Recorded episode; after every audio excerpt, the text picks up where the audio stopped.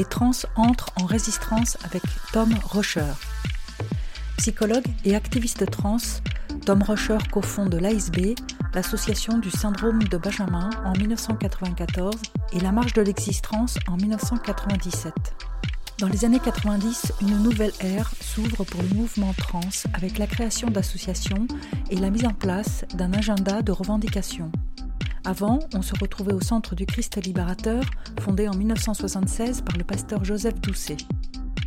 Un jour, Tom s'est décidé à franchir la porte du centre. Il nous raconte. Quand j'ai pu dire ce qui m'amenait, euh, j'ai reçu un accueil euh, agréable. Oh, ben, c'était vachement déculpabilisant. Enfin, moi, je me sens bien. C'était bienveillant. C'était vraiment une sorte d'éclat de rire, euh, bonne humeur. Quoi, Le Centre du Christ libérateur, c'était une association qui était tenue par un pasteur psychologue homosexuel qui s'appelait Joseph Doucet. Il s'occupait des minorités sexuelles, dedans il y avait les LGBT, d'autres particularités, il s'occupait aussi de pédophilie, mais plus pour les aider en disant bon, si personne ne s'en occupe, qui le fera? C'était pas qu'il était d'accord ou pas d'accord, c'est qu'il essayait de prendre en charge ces personnes pour que justement euh, elles ne passent pas à l'acte et ne récidivent pas. Il a beaucoup travaillé pour le droit des trans, le droit euh, bien sûr des gays et des lesbiennes, mais le droit des trans aussi. Quand il est arrivé à Paris, il a ouvert son centre, c'était dans un cinéma pornographique à l'époque, parce que le cinéma fonctionnait l'après-midi à partir de 14h, et il faisait ses messes le matin dans ce cinéma. Donc euh, il a été assassiné, c'était du temps de Mitterrand. Il a fait des pressions politiques, je pense, pour obtenir des droits pour les personnes trans et LGBT en tout court. Je pense qu'il connaissait des petits secrets euh, un peu honteux, à mon avis, de personnes haut placées les gens ont eu peur. Je ne pense pas qu'il aurait forcément passé à l'acte, mais ils ont eu peur euh, que ça arrive. Et voilà. Les enseignements généraux s'étaient présentés la veille, un samedi soir. Il les a suivis de bonne grâce et on l'a plus jamais revu ensuite. Voilà, enfin, c'est quelqu'un qui, est allé jusqu'à la, communauté européenne pour euh, négocier les, choses qui ont été votées par l'Union. À chaque fois, l'État français se faisait taper sur les doigts par la communauté européenne. ça a été une perte. En même temps, ça a permis au mouvement trans d'exister parce que je crois que tant qu'il aurait été là, on n'aurait pas sans doute créé nos, associations.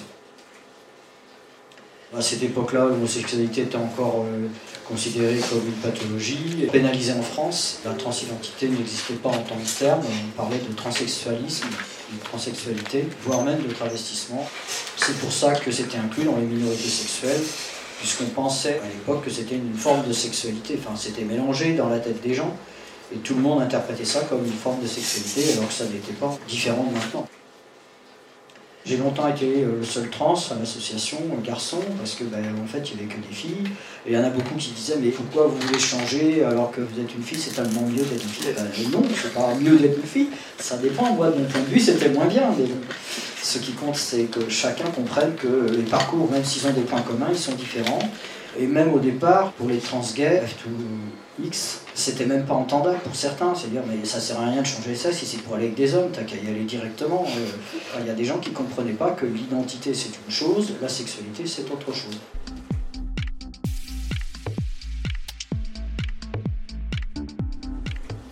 donc nous on a créé l'ASB, alors à l'époque euh, c'était en 94, l'ASB on, voulait sortir du mot transsexualité, c'est pas une sexualité, et transsexualisme, dénomination médicale de l'époque. Et donc, euh, comme c'était euh, pas une maladie en tant que telle, mais que c'était, euh, en fait, c'était décrit dans les manuels de, psychiatrie à l'époque, comme un ensemble de signes et de symptômes, on s'est dit, bon, on va appeler ça syndrome. Et, puis Benjamin, c'est Harry Benjamin, le premier à notre connaissance qui avait commencé à donner des hormones à des personnes transidentitaires. Alors, c'était un médecin endocrinologue allemand qui euh, a traité des personnes âgées avec justement euh, la testostérone et des oestrogènes. Et puis il a eu l'idée de, de, donner ces hormones aux personnes transidentitaires et voir ce qui se passe. Et puis il y avait aussi avec Magnus Hirschfeld les premières opérations qui avaient eu lieu au tout début en, Allemagne, avant encore les années 30, et euh, dont une greffe d'ovaire, mais à l'époque ils ne connaissaient pas les traitements anti-rejet pour les greffes, et donc la personne est décédée de cette greffe d'ovaire c'était la peintre, je crois, Lily Elbe, avec des garçons, les Baudes, je me souviens. On avait fait le voyage de Paris-Gand. Jamais j'ai rencontré ça en France, de pouvoir discuter avec un chirurgien. Quand je suis allé le voir, j'ai pu euh, voir avec lui une autre façon de faire, parce que je voulais pas avoir une grève de peau, je voulais qu'elle soit pleine, donc avec la peau complète sur toute l'épaisseur, pas juste la peau superficielle. Et donc on a utilisé un ballon d'expansion pour gagner de la peau sur le ventre et récupérer cette peau qui a été mise ensuite sur le bras. Parce que le seul que j'avais vu, qui avait une phalloplastie à Bordeaux, il avait une peau tellement fine que tous les étés, il était obligé de mettre des tas de crème. Enfin, c'était compliqué, ça tenait pas, ça faisait feuille de papier cigarette. Et là, je me suis dit, je veux pas ça pour moi. Ben, on pouvait aller en Belgique. À l'époque, c'était la Belgique. Il fallait tout financer.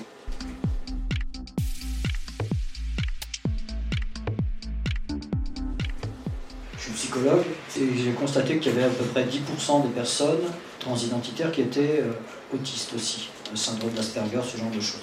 Je ne sais pas s'il y a un lien ou pas, mais une chose est sûre, c'est que ces deux catégories, euh, transidentité et autistes, ont beaucoup de retard en France pour les mêmes raisons, à savoir l'influence de la psychanalyse euh, dans les deux cas, la psychanalyse c'était la faute des parents. Alors d'un côté, euh, la mère frigidaire pour les personnes euh, autistes, et de l'autre côté pour les trans, la mère qui tenait le bébé peau à peau comme si c'était. Et puis c'était l'interprétation pour les M2F, pas du tout dans votre genre, ça marche pas évidemment. Alors la mère frigidaire, c'était qu'elle, soi-disant, elle ne donnait pas d'affection à son enfant. Bon, c'est des théories idiotes. et puis surtout qu'on fait prendre 40 ans de retard en France dans la prise en charge des personnes, alors qu'il s'agit d'une organisation neurologique atypique. En fait, on le voit au scanner, les cerveaux ne sont pas câblés pareil.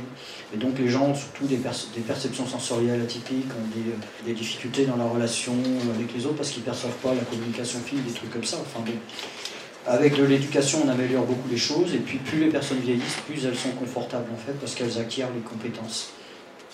Mais euh, en aucune façon elles sont euh, intellectuellement incompétentes, et voire même beaucoup ont des hauts potentiels intellectuels. Donc en fait, on se rend compte que la prise en charge est inadaptée, c'est pas parfait à l'heure actuelle, loin s'en faut.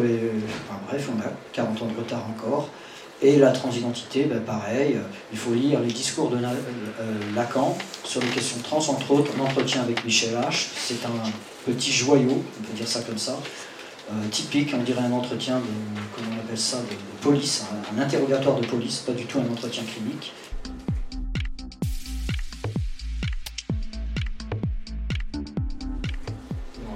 Psychiatrie, c'est le courant Toby Nathan, qui travaillait beaucoup sur l'Afrique, et puis il y avait aussi euh, les Asiatiques. Donc en fait, c'était vraiment euh, transculturel et c'était très intéressant pour ça, parce qu'il y avait des approches euh, qui n'étaient pas ethnocentrées, c'est-à-dire qu'ils travaillaient avec les interprètes et ils connaissaient les guérisseurs, ils connaissaient tous les protocoles. Donc ils étaient capables de permettre aux gens de se réacculturer, de se réapproprier leur culture quand ils s'étaient trop déculturés, parce que bah, ne faut pas forcément perdre garder ce qu'on a, mais prendre des choses de, là où on arrive. On a utilisé ces mêmes techniques pour les questions trans, c'est-à-dire enfin moi je servais de traducteur, si on peut dire ça quelque part, euh, pour euh, les personnes qui consultaient euh, dans le centre. Alors pourquoi on a créé l'existence J'ai eu cette idée parce que j'ai vu qu'au sein de l'inter-LGBT, on n'arrivait pas à faire entendre la voix trans. Et que dans les marges de fierté, les slogans trans n'étaient jamais repris. Donc du coup, on s'est dit, il faut qu'on ait notre marche à nous. Et euh, bah, il y avait à ce moment un mouvement étudiant, euh, euh, existence, résistance. Et je me suis dit, tiens, ça serait bien ça, existence ou résistance. Alors j'en ai parlé à l'association. J'ai dit, voilà, qu'est-ce que vous en pensez? On pourrait appeler ça l'un ou l'autre, qu'est-ce que vous préférez? Puis on a voté pour existence. Voilà comment c'est né. J'ai ensuite déménagé pour la Bretagne pour rejoindre la personne avec qui je vis, et puis voilà. Donc elle, elle est, artiste, compositrice. Et, elle s'appelle comment? Alana Camille